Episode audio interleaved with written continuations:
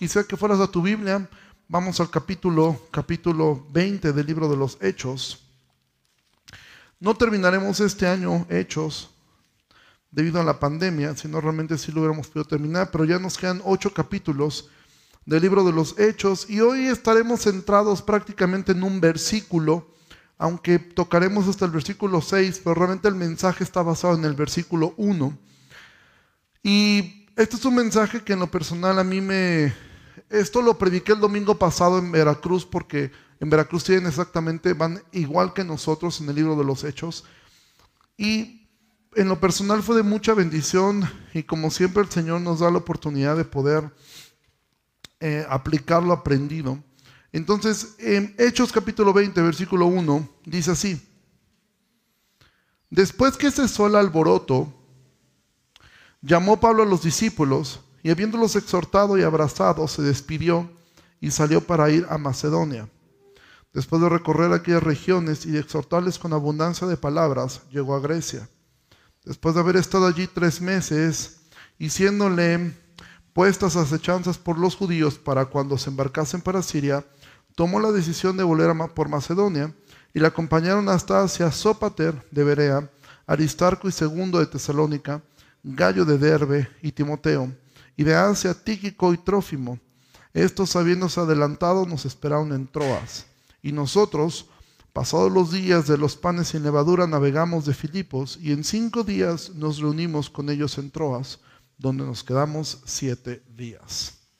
Entonces, son de estas partes, miren, honestamente creo que de los, de los textos más difíciles para mí de predicar del libro de los Hechos fue el anterior, el que tenía que ver con el alboroto en Éfeso. ¿Por qué me fue muy difícil? Porque no hay en teoría nada doctrinal allí. Es meramente una narración de un problema no tenemos palabras de Pablo, no tenemos palabras de algún hombre santo, lo único que tenemos es a un líder sindical quejándose porque le están quitando la chamba y tenemos a un político queriendo apaciguar todo. Fue difícil para mí poder extraer una enseñanza de ese texto, pero esto se une completamente a esta parte. Comienza diciendo así, y de hecho es sobre el versículo 1 sobre el cual vamos a predicar hoy, sobre el cual vamos a aprender que dice, después que cesó el alboroto, ¿cuál alboroto? El que vimos hace 15 días en Éfeso, cuando la gente se quedó gritando por horas, eh, viva Diana de los Efesios, y se quedaron allí. Tú recordarás, se quedaron dos personas, un hombre llamado Gallo y otro hombre llamado Aristarco, se quedaron ahí. Después que cesó el alboroto, llamó Pablo a los discípulos y habiéndolos exhortado y abrazado, se despidió y salió para ir a Macedonia. Y tú dices, ¿y qué podemos aprender de esto? Muchísimo. Muchísimo. Creo que es de los textos más, creo que es de los textos que más nosotros como iglesia, recuerda, el libro de los hechos no es un libro que está hecho para que tú tomes de allí la idea de cómo debiera ser exactamente una iglesia. Hay cosas que no podemos aplicar sencillamente porque no somos judíos y no estamos bajo una persecución romana, pero hay muchos principios del libro de los hechos que sí, tú no puedes amar a Dios si tú no amas la iglesia. Eso es completamente em, absurdo. Primera de Juan dice que cómo es que puedes amar a Dios si aborreces a tu hermano. Y cuando la palabra aborrecer no significa odiar, la palabra aborrecer significa evitar. ¿Sí? Cuando tú lees a Jacob amé, pero Esaú aborrecí, no está diciendo a Jacob amé y Esaú odié. Lo que está diciendo es a Jacob amé, a Esaú evité. Cuando Jesús dice el que no aborrezca padre y madre, no está diciendo el que no odia a sus padres. Él está diciendo, el que no evita a sus padres por causa de mí, es decir, me dé preferencia a mí, no puede ser mi discípulo.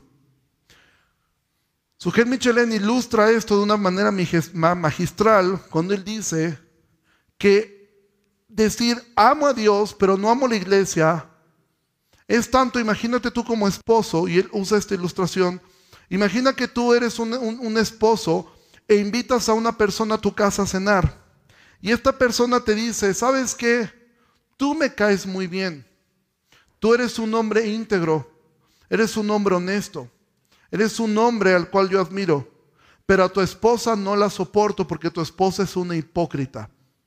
Tú como esposo, ¿qué dirías ante eso? ¿Mantendrías tu invitación a cenar? Si una persona te dice, tú me caes muy bien, pero tu esposa no la soporto porque es una hipócrita. ¿Tú qué pensarías ante eso? No es posible. Bueno, de la misma forma, Juan dice, no es posible amar a Dios si tú evitas a tu hermano.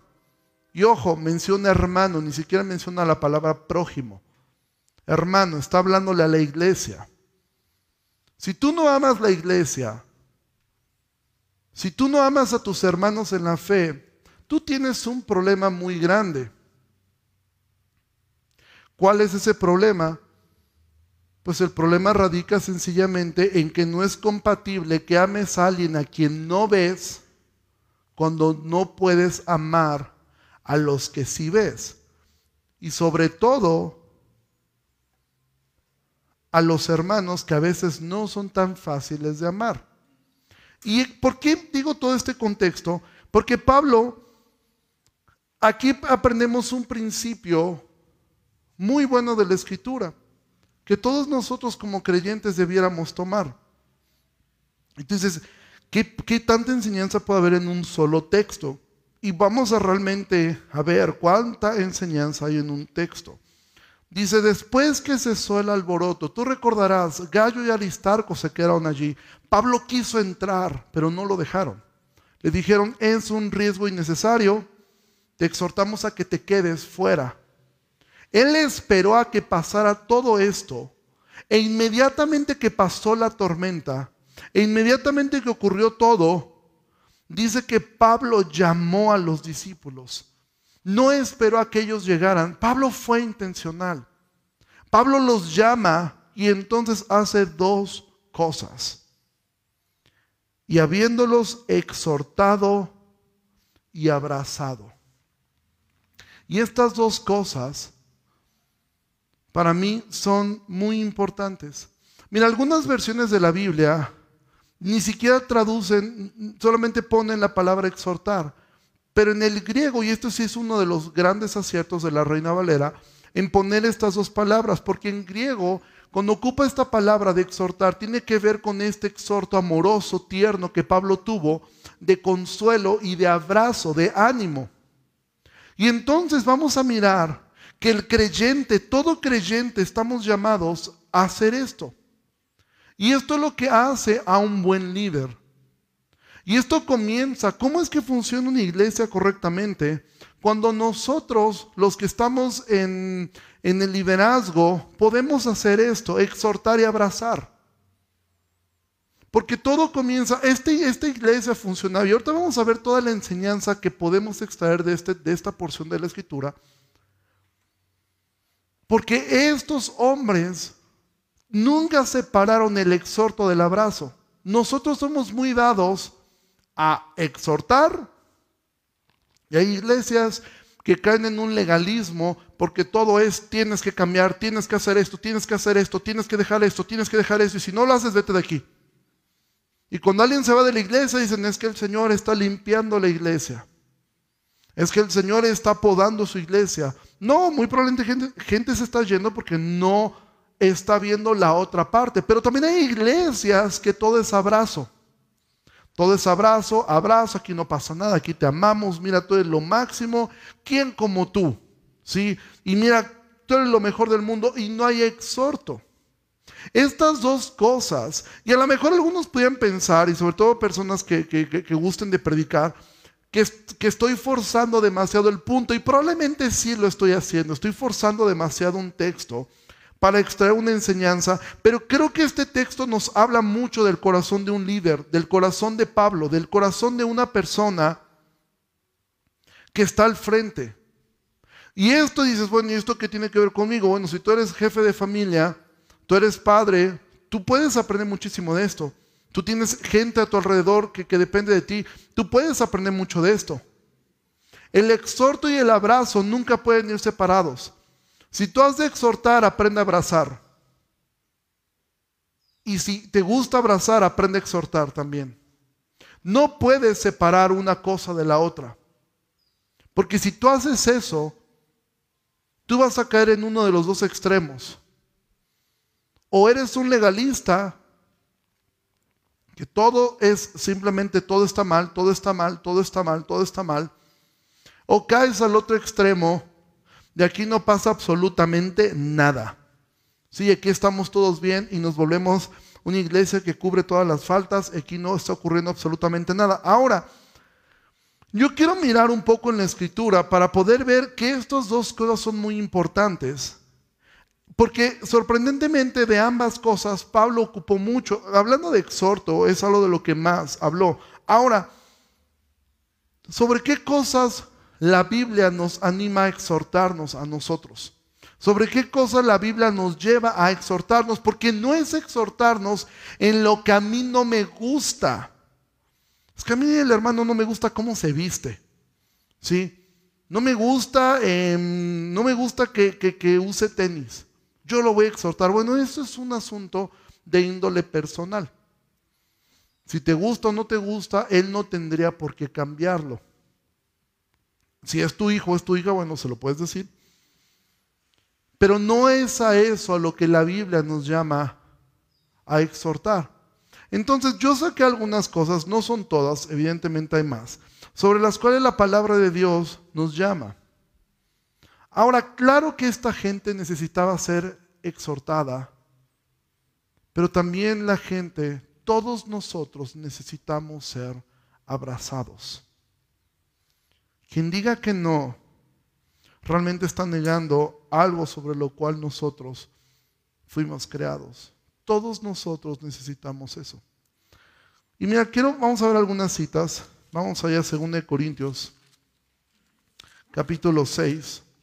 2 Corintios capítulo 6, Pablo dice, así pues, nosotros como colaboradores suyos los exhortamos también a que no reciban en vano la gracia de Dios. Uno de los exhortos más grandes. Ahora, ¿qué es exhortar? Exhortar no es regañar. Mucha gente dice, es que yo tengo, yo tengo el don del exhorto. ¿Y qué? Yo soy el más regañón de todos. Exhortar tiene más bien que ver con estar animando a una persona a hacer un cambio. Ahora, muchas veces el exhorto es duro y el exhorto es fuerte porque hay que animar a la persona a hacer cambios. Y el exhorto tiene que ser de esa forma. Pero una de las cosas que más vamos a encontrar en la Biblia es que nos dice que el exhorto es a que no reciban en vano la gracia de Dios. ¿Qué significa recibir en vano la gracia de Dios?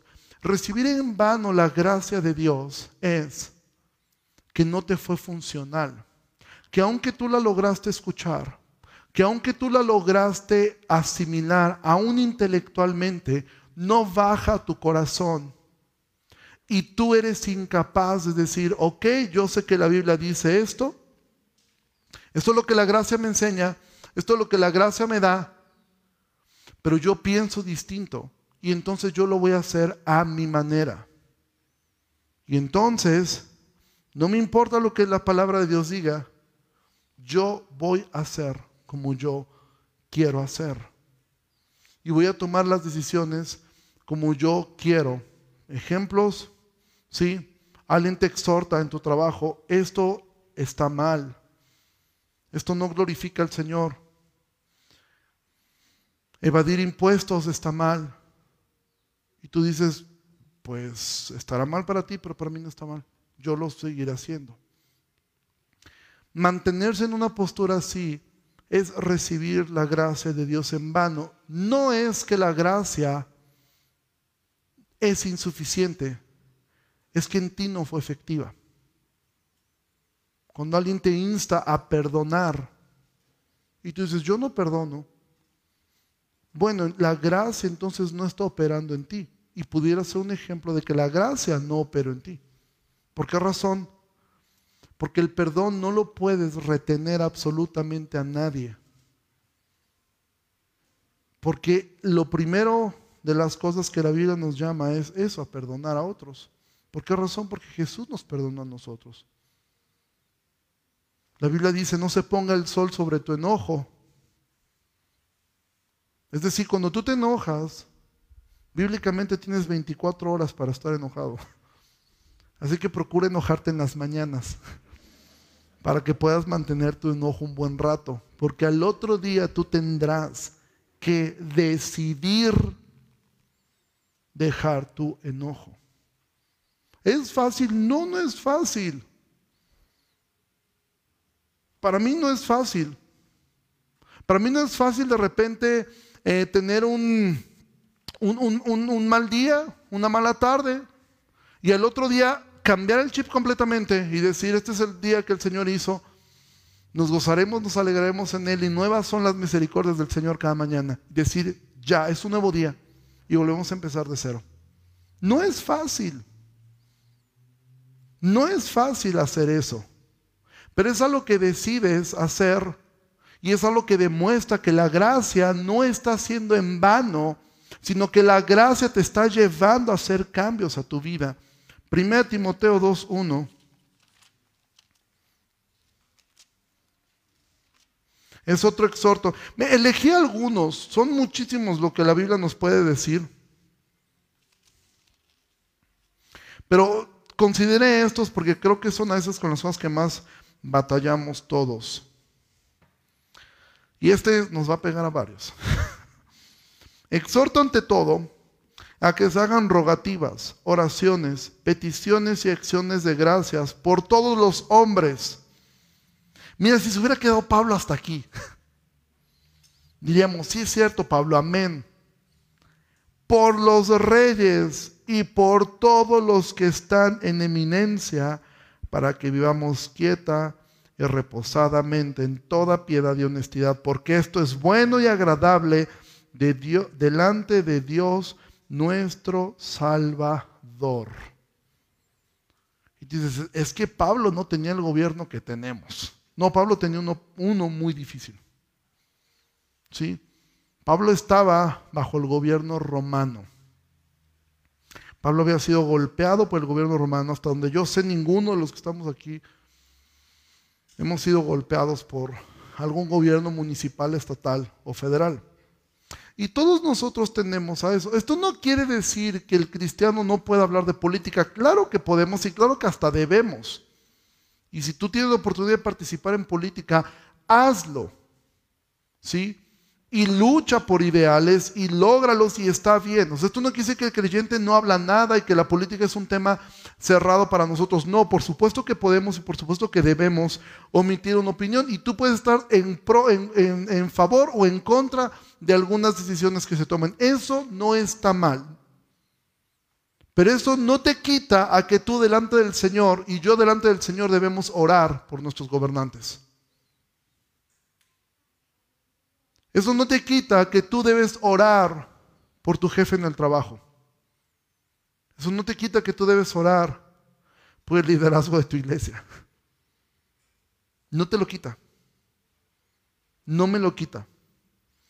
Puedo estar en total desacuerdo, puedo exponer mi desacuerdo, puedo aún participar de alguna marcha donde yo manifieste mi desacuerdo sin violencia, lo puedo manifestar, pero después yo deberé llegar y orar por las autoridades.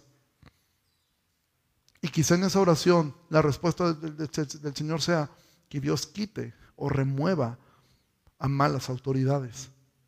Pero en nuestro caso, Pablo dice, ahora, ¿por qué estoy uniendo esto? Porque el exhorto de la palabra es eso. Y lo que cualquier líder y en la iglesia, lo que nosotros hacemos domingo a domingo, domingo a domingo, es exhortarte. Para los que están tomando la membresía, la idea es exhortarte, animarte a que puedas mirar en la escritura por qué razones pensamos esto y por qué razones anclamos a la escritura lo que vemos y es exhortarte, animarte. Pero también tiene que ver, ahorita vamos a llegar a la otra parte. Y es que todo el exhorto de la escritura siempre está en esto. Mira, el camino cristiano, si a ti te mintieron diciendo que el cristianismo era que tú llegaste a un lugar donde ahora todo va a ser color de rosa y ahora te ves súper bien, quiero decirte algo, te mintieron. Porque nosotros no vendemos productos mágicos. Tómate esto y te cura todo. ¿Sí? Como ciertas marcas. No voy a decir porque un día dije algo así, tenía tres vendedores de esa marca que se ofendieron. Y con justa razón. ¿Sí? Entonces nosotros no vendemos productos mágicos. De que mira, ven a Cristo y todos tus problemas se van a resolver.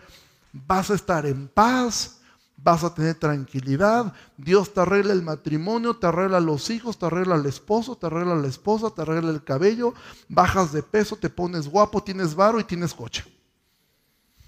No va a pasar eso. Lo que va a pasar es que vas a tener problemas. Lo que va a pasar es que vas a sufrir.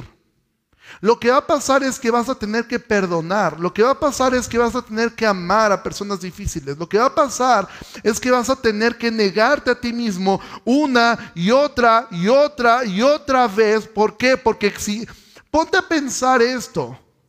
Y lo he dicho varias veces.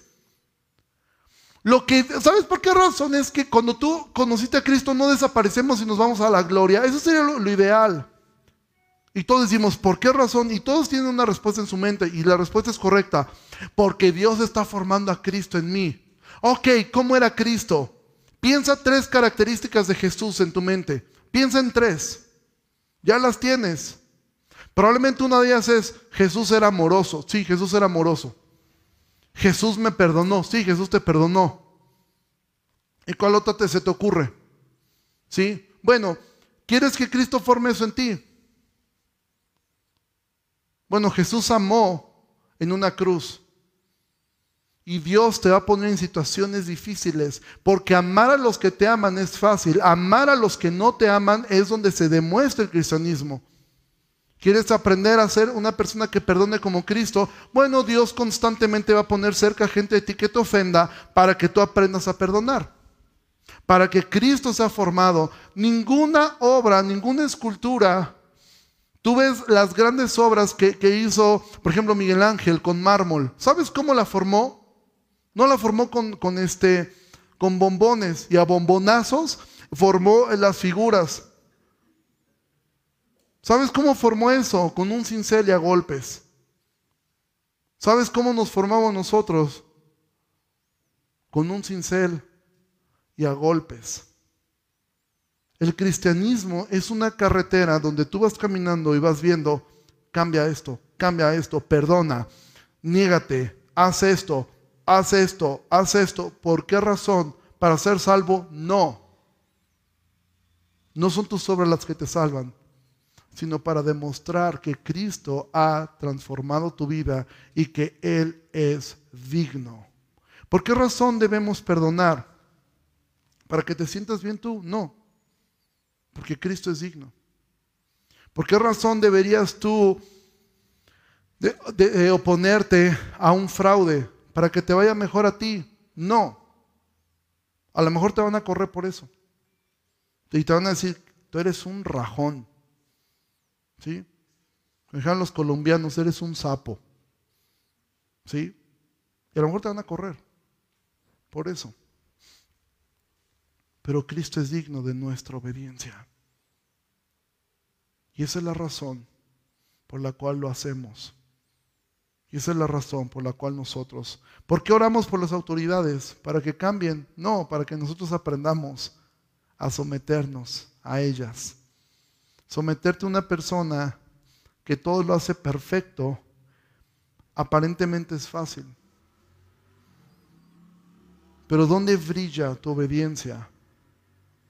cuando estás en desacuerdo, pero dices, él es, él, es mi padre, ella es mi madre, él es mi esposo. Mientras no sea pecaminoso lo que me está pidiendo, yo lo puedo hacer. Tito 2.9, más adelante.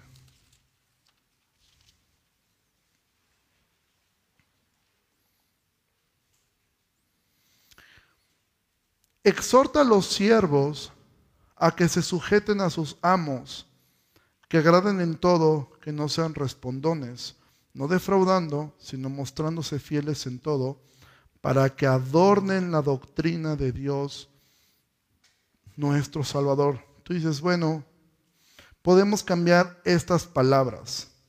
Cambia la palabra siervos por empleados y amos por patrones. Y diría algo así, exhorta a todos los empleados a que se sujeten a sus jefes, que agraden en todo, que no sean respondones, no defraudando, sino mostrándose fieles en todo, para que en todo adornen la doctrina de Dios, nuestro Salvador. Pablo dice, te exhorto a que hagas bien tu trabajo. ¿Por qué razón, Pablo? ¿Para que te paguen mejor y para que asciendas en el trabajo? No. Para que adornes la doctrina de nuestro Salvador. Es decir, para que adornes el Evangelio. Cuando tú haces bien tu trabajo, cuando yo hago bien mi trabajo, lo que queda, quien queda glorificado es Dios. Quien es exaltado es el Señor. Quien es glorificado es Él. Y si tú haces bien tu trabajo, tú adornas. Ahora, recuerda, ¿por qué dices, ¿y esto qué tiene que ver con hechos? Bueno, porque Pablo dice que los exhortó y los abrazó. Ahora, ¿cuáles son los exhortos que Pablo les hizo? Estos mismos que estamos leyendo acá. Yo estoy tratando de mirar cuáles de todos los exhortos que la Biblia dice son los que empleó él. Pablo está a punto de irse de ese lugar. Y seguramente mucho de este exhorto fue este. Si Pablo no los apapachó y dijo, mira, efesios feos, efesios feos. No, no, no, gallo, no les hagas caso. ¿Sí? No le hagas caso a la chusma. Mira, no, no, no, tú estás bien. No. Los exhortos tuvieron que ver con esto. Y el último exhorto que, que, yo elegí, porque hay muchos que la Biblia nos dice, Hechos capítulo, Hebreos, perdón, capítulo 10, versículo 28.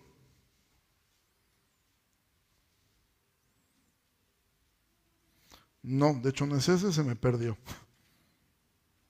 Hebreos 10.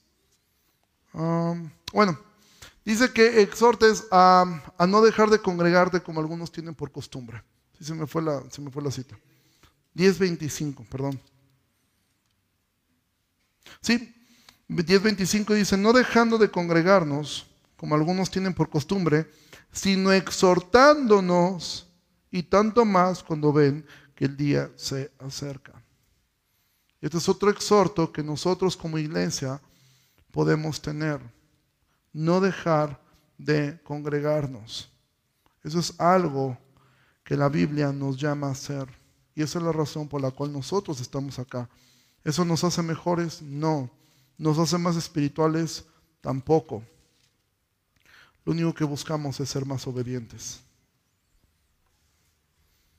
Y si las condiciones, como en este caso, nos lo permiten, en un semáforo eh, naranja, nos permiten reunirnos, pues nos reunimos. Si volviéramos a semáforo, alguien me preguntó, si volvemos a semáforo rojo, ¿qué haremos?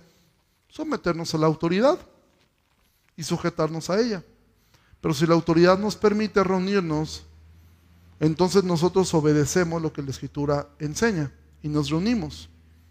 No estoy comparando esto con la con, este, con la persecución china, que algunos han hecho esos, esos, esas hipérboles. No, es un asunto meramente de decir, ok, quiero obedecer lo que la escritura dice y si alguien tiene un impedimento dentro de las cosas que son prudentes, alguien hipertenso, alguna persona con, con alguna enfermedad que, eh, que esté en la población de riesgo, obviamente lo ideal es quedarse en casa. Pero el resto, el exhorto es, no dejen de congregarse como algunos tienen por costumbre. Y la realidad es que hay personas que han dejado de congregarse porque ya se acostumbraron después de nueve meses a mirar las reuniones a través de un dispositivo. Ya es una costumbre hacerlo así. Si eso es, el exhorto es, sal de tu comodidad. Si tu razón es otra, tu razón es una razón realmente en la cual tú estás guardado porque tienes que hacerlo, porque tienes población en riesgo, tienes eh, las cosas que conocemos, adelante, siéntete bien. Pero si es meramente porque ya es una costumbre, el exhorto es este. Pero volviendo al libro de los Hechos, donde estamos, en el capítulo 20, si la iglesia únicamente cerráramos, digamos, ok, ya entendimos, ese es el exhorto. Y hay que hacerlo. Y hay de aquel que no lo haga. ¿Sí? Hay de aquel que no, eh, hay de aquel que no está haciendo bien su trabajo, que no ore por sus autoridades, que tome en vano la gracia de Dios, que no se congregue. Y una iglesia puede caer en eso. Pero Pablo dice, exhortado y abrazado. Y ahora tú te puedes preguntar, ¿cuán importante es esto, segundo? Muchísimo. Porque aún en medio del exhorto, aún en medio de eso, mira, si tú vas al libro de Gálatas, Gálatas capítulo 6, vamos a encontrar algo aquí. Dice, hermanos, si alguno fuere sorprendido en alguna falta, ustedes que son espirituales, restáurenle con espíritu de mansedumbre, considerándote a ti mismo, no sea que tú también seas tentado. Sobrelleven los unos las cargas de los otros y cumplan así la ley de Cristo. Porque el que se cree ser algo no siendo nada, a sí mismo se engaña. Así que cada uno someta a prueba su propia obra y entonces tendrá motivo de gloriarse solo respecto de sí mismo y no en otro, porque cada uno llevará su propia carga. Entonces dice aquí, sobrelleven las cargas los unos de los otros y cumplan así la ley de Cristo. ¿Cuál es la ley de Cristo? ¿Cuál es la ley de Cristo? Son esos textos que a veces leemos y ni siquiera sabemos a qué se refiere. Y tú dices, sí, cumplimos la ley de Cristo. ¿Cuál es? No sé, pero la cumplimos todos. Jesús dijo, un nuevo mandamiento les doy. Y Jesús les dijo, que se amen los unos a los otros. ¿Eso es un mandamiento nuevo? No. Porque ese mandamiento ya estaba en la ley. Amarás al Señor tu Dios y a tu prójimo como a ti mismo. Entonces, ¿cuál es el nuevo mandamiento? Esa es la ley de Cristo. Jesús dijo, un nuevo mandamiento les doy, que se amen los unos a los otros. Y esto es lo nuevo, muchachos, como yo los he amado. Y eso sí era nuevo. Porque antes de eso, todos podían pensar, amo al otro como yo considero que debo amarlo. Es decir, amo al otro mientras no me robe la vaca, mientras no me, mientras no me tire un diente, porque cuando me lo tire, según la ley, ¿qué tengo que hacer? Ojo por ojo, diente por diente. Entonces, te amo hasta que no me hagas algo que la ley me diga que me tengo que ir sobre ti. Pero cuando Jesús dice, vas a amar como yo te he amado, entonces el punto es, con una total negación a ti. Con una total negación a ti, a lo que tú consideras tus derechos, a lo que tú consideras, tengo derecho a esto. Jesús se despojó de todo, de absolutamente todo. Y ahora eso es la forma como debemos amarnos entre nosotros, como Cristo nos amó. Y entonces cuando tú lees en, Hechos que Pablo abrazaba, tú puedes pensar, bueno, ¿qué tan importante es esto? Y quiero decirte algo. Abrazar no es una palabra que tenemos que, bueno, en el griego significa, en el griego, en el japonés y en chino significa lo mismo. Abrazar es tomar a una persona, jalarla y darle un abrazo. Eso es abrazar. ¿Por qué es importante? Y esto a lo mejor a ser para muchos de ustedes nuevo. Porque entre cristianos es un mandamiento. Tú dices, no, yo no soy de abrazos, a mí no me gusta que me abracen. Bueno, cambia. No, pero es que a mí no me gusta. Yo no soy de estar dando abrazos. Cambia. ¿Por qué razón? Porque es un mandamiento. Dices, no, yo necesito un versículo para eso, aparte de, de aquí quise que, bueno, a lo mejor Pablo era muy abrazador, ¿no? A mí me sorprendió la cantidad de veces que la Biblia exhorta a que entre cristianos haya contacto físico, entre hermanos. Y como para mí fue sorprendente, quiero que tú te sorprendas conmigo, porque para mí esto sí fue algo que puedo decir, esto para mí fue nuevo. Mira, vamos a 2 Corintios, capítulo 13, versículo 12.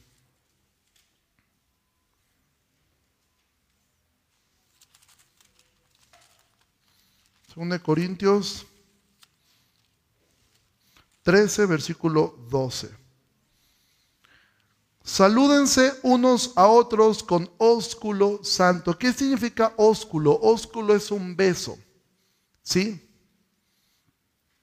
Entonces, un ósculo, un beso santo. Ahora, aquí tenemos que tener ciertas cosas. En estos momentos, estamos en medio de una pandemia. ¿Sí? No estoy diciendo con esto, ahorita terminando la reunión nos vale gorro y todos nos abrazamos, ¿no? Y a ver qué pasa, y a ver cómo nos va. No, no estoy diciendo eso. Lo que estoy diciendo es que si tú eres una persona que dice, a mí no me gusta dar abrazos ni que me estén abrazando, bueno, acostúmbrate porque eso es el cristianismo. Pero ojo, y tengo que ser honesto, y esto va más dirigido hacia los hombres.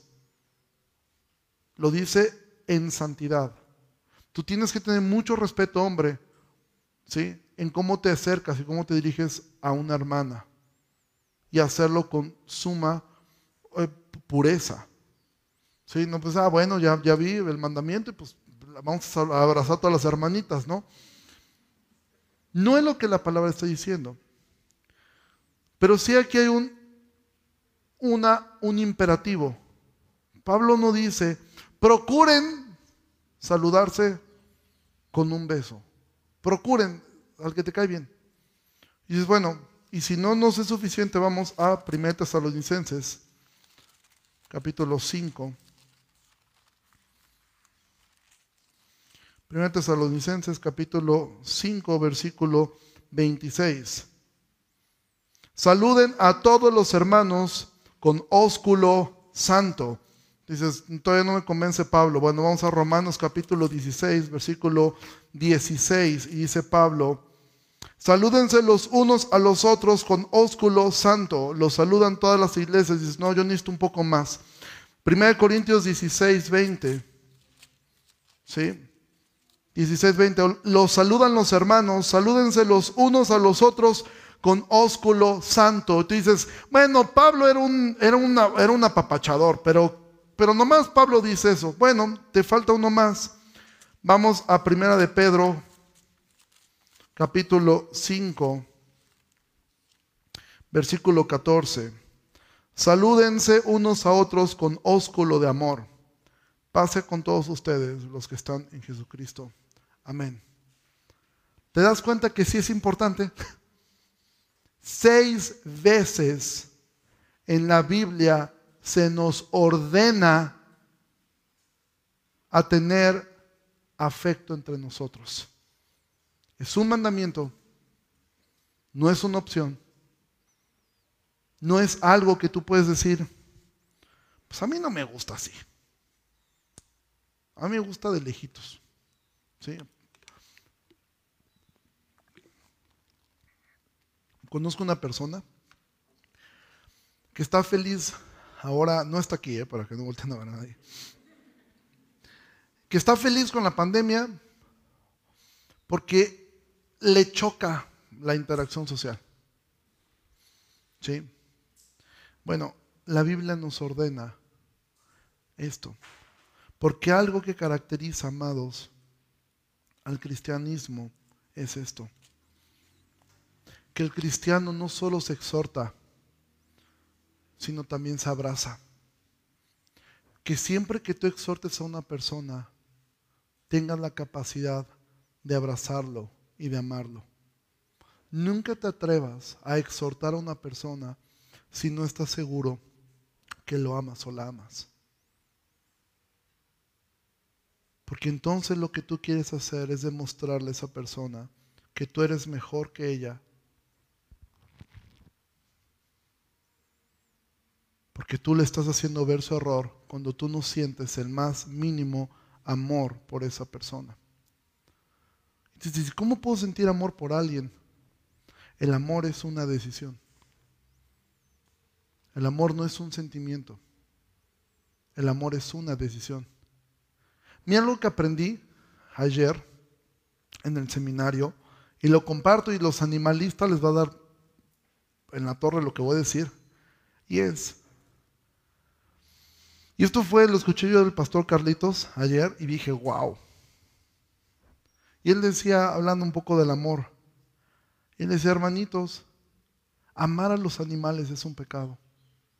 Yo cuando dijo eso dije, ¿qué? Dice, obviamente, y él es una persona que, que cría perros y los trata muy bien a sus perros. Y ya después reflexionando en sus palabras, hay toda la razón. Hay personas que aman más a un perro que a un ser humano. ¿Tú recuerdas la historia del gorila con el niño? ¿Cuántas personas se ofendieron porque mataron al gorila? ¿Sabes qué? Si el niño se hubiera metido con toda la intención de hacerse el héroe y se hubiera metido con toda la intención de llamar la atención, de todas maneras el gorila se muere. Porque nunca un ser humano valdrá menos que un animal. Nunca. Tú puedes estar a favor o en contra de, los toros, de, la fiesta brava, ¿sí? de la taromaquía. Pero nunca valdrá más el toro que el torero. Nunca. Si está bien o está mal, es otro asunto. Y dices, ¿por qué? Porque la Biblia dice, ama a Dios. El Dios te dio el amor para amar a Dios y para amar a los hombres. De ahí en fuera no tenemos una ordenanza más que de cuidar, sojuzgar y gobernar la tierra. No de amar. Entonces, si tú tienes más amor por un perro, por un gato, y tú puedes vivirte abrazando a un perro, pero no le puedes dar un abrazo a un ser humano, a un hermano en la fe, amado, yo te exhorto, inténtalo. A lo mejor al principio te sientes así como, ay, ay, o sea, porque hay personas que a veces no, yo era una persona así. A mí no me gustaba mucho, eh, o sea, que me estuvieran abrazando, no me gustaba. ¿sí? Yo me sentía así como que me ponía como todo rígido, porque no me gustaba. Actualmente lo voy disfrutando más. Y hasta la fecha te puedo decir que yo no soy una persona, de, yo tengo amigos que así son. Y conocí a una persona en Puebla que admiré muchísimo. Solo daba a todos, sabía el nombre de todos, y a todo el mundo abrazaba, a todo el mundo, todo el mundo lo quería mucho. Pero el cristianismo es esto, aprender. Ahora, ¿por qué esto es tan importante? Bueno, si la Biblia lo repite seis veces, es porque es importante. Es porque el afecto físico es importante. Entonces, hombre, aprende a abrazar a tus hijos. Abrázalos, bésalos. Abraza a tu esposa, besa a tu esposa, sé cariñoso con ella. Aprende eso. Es que mi papá nunca fue así. Qué gacho por ti. Pero tú sí, tú sí sélo. Tú sí hazlo. Joven, abraza a, a tus padres. Muestra afecto por ellos. Ahora estamos en una pandemia, repito, un sitio cuando ahorita terminamos nos abrazamos todos. No, o sea, somos prudentes, tenemos prudencia, pero una vez pasando esto, aprende eso. A veces un toque en el hombro, Dios te bendiga, un, fuerte apretón de manos, Dios te bendiga. Puede hacerle la diferencia a una persona en su día. Pero sobre todo si, si exhortas, aprende a abrazar. Porque esto no se separa. Y ahora, y con esto voy terminando. Esa fue la introducción. Versículo 2 de Hechos 20. Ya después que Pablo los exhorta y los abraza, y se despidió y salió para ir a Macedonia. Después recorrió aquellas regiones y exhortarles con abundancia de palabras, llegó a Grecia. Después de haber estado allí tres meses y siéndole puestas acechanzas por los judíos cuando se embarcase para Siria, tomó la decisión de volver por Macedonia y la acompañaron hasta hacia Sópater de Berea, Aristarco y segundo de Tesalónica, Gallo de Derbe y Timoteo y de Asia, Tíquico y Trófimo. Estos habiéndose adelantado nos esperaron en Troas. Y nosotros pasados los días de los panes y levadura navegamos de Filipos y en cinco días nos reunimos con ellos en Troas, donde nos quedamos siete días. Ahora, versículo 4 nos da una lista de personas. Sópater, Aristarco, Gallo, Timoteo, Tíquico, Trófimo. ¿sí? Nombres que puedes usar para tus hijos. Este, si son griegos, si no, no. Em, don Gallo, este, pensamos en esto y dices, ¿qué razón? Mira, la escritura es inspirada por el Espíritu Santo. Y si esto está aquí, tiene un porqué. En esta época no era como que nosotros, tú quieres escribir algo, por ejemplo, yo ahorita tuve que tomar unos apuntes, porque este, mis apuntes los, los tenía en el teléfono y resulta que el teléfono ahorita sigue como modem y tuve que tomarlos ahí. Tomé una pluma y apunté algunos textos, ¿sí? Tú quieres escribir algo, abres tu computadora, pones tu computadora y si no tienes computadora, tomas un cuaderno y escribes y ya. En este tiempo no era así. No era como que Lucas andaba con su laptop, a ver, voy a escribir algo, o su máquina de escribir. No. Escribir esto costaba mucho tiempo y costaba mucho dinero. Porque se hacía generalmente ya sea sobre pieles o sobre papiro. El hecho de que Lucas, inspirado por el Espíritu Santo, pusiera esta lista de nombres que no sabemos nada más de ellos, tiene un porqué que abona a lo que acaba de enseñar de Pablo, del liderazgo de Pablo, y que abona a todo lo que el texto, el contexto de Hechos dice, y que abona todo el contexto de toda la escritura. ¿Cuál es? Una iglesia que aprende a no solo exhortar, sino abrazar, va a lograr esto.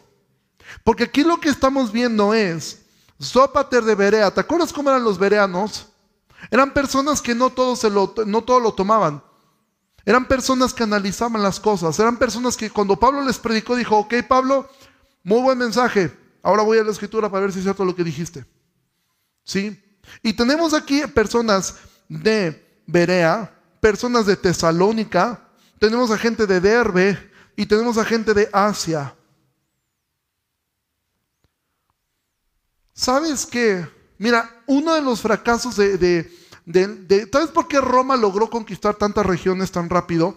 Porque muchos de los pueblos, muchas de las tribus que aunque hablaban el mismo idioma, no lograban unirse.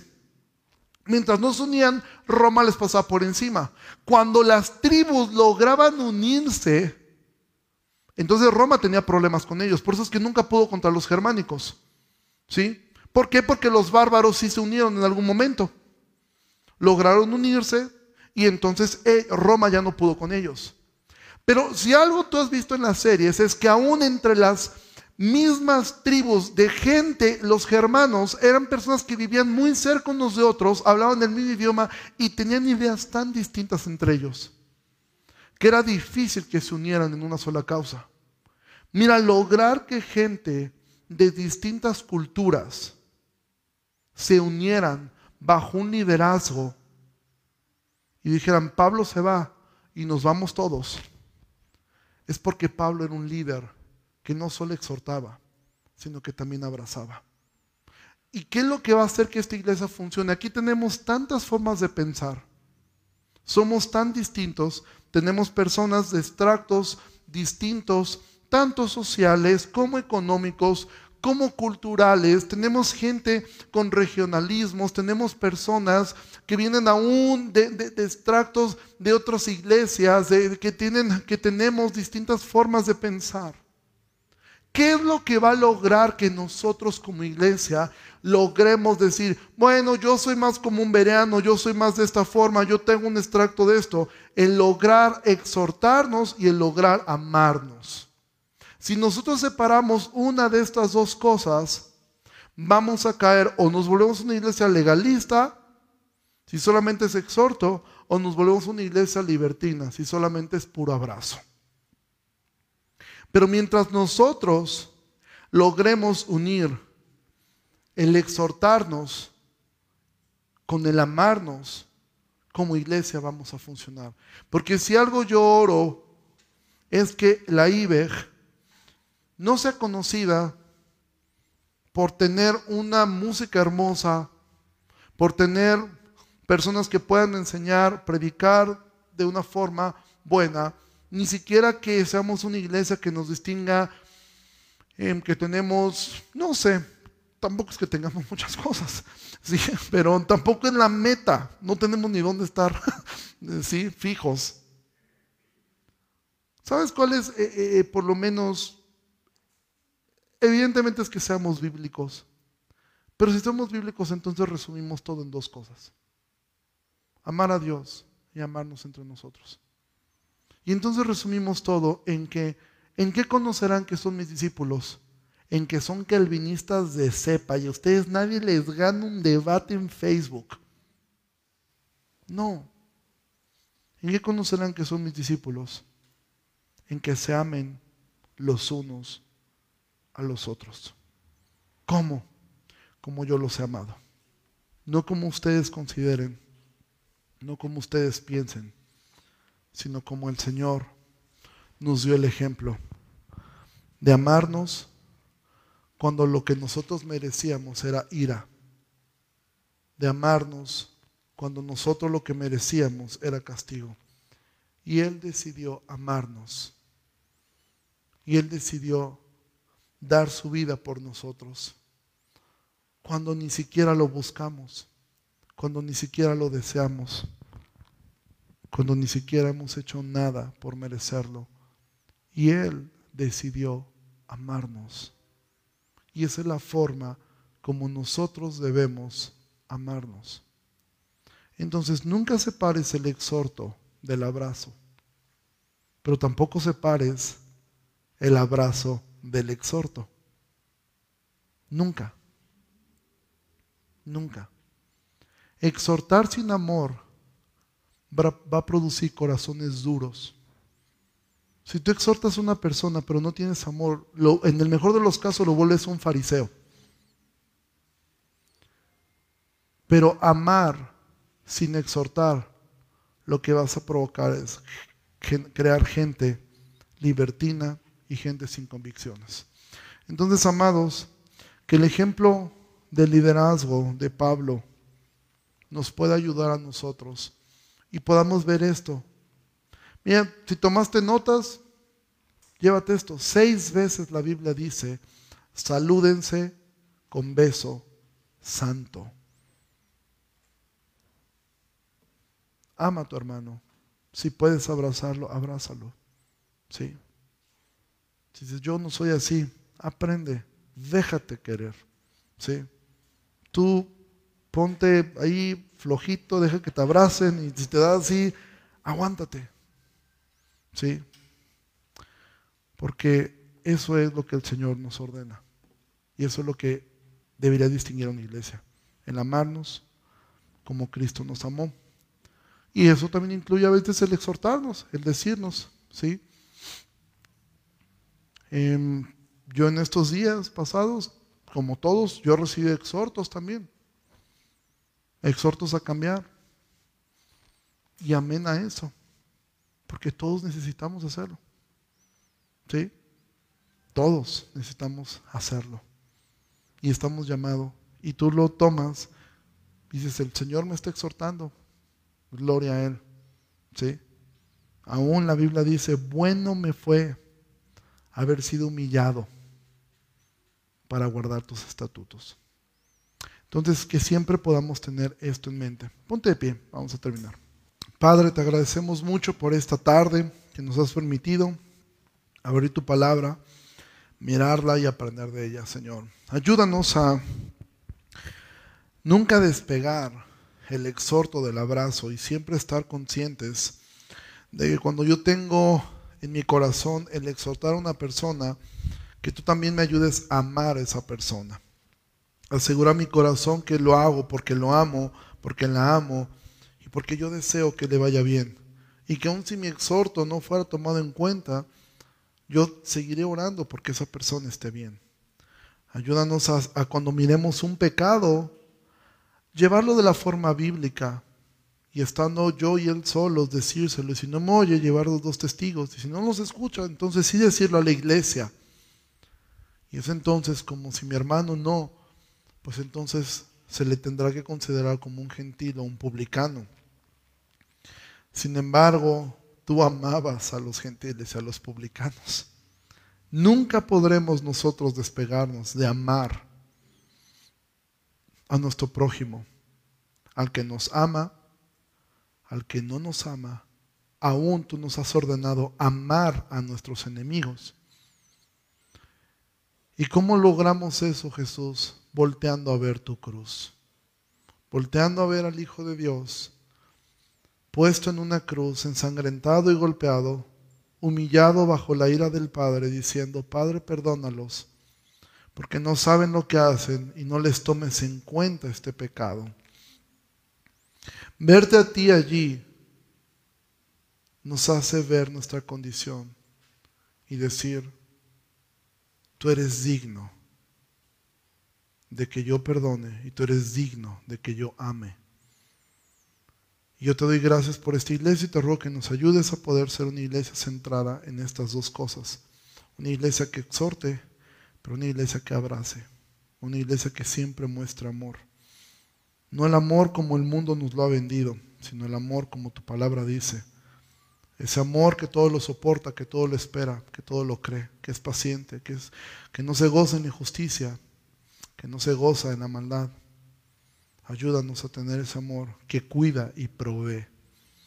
Oramos todo esto en el nombre precioso de Jesucristo. Amén y amén.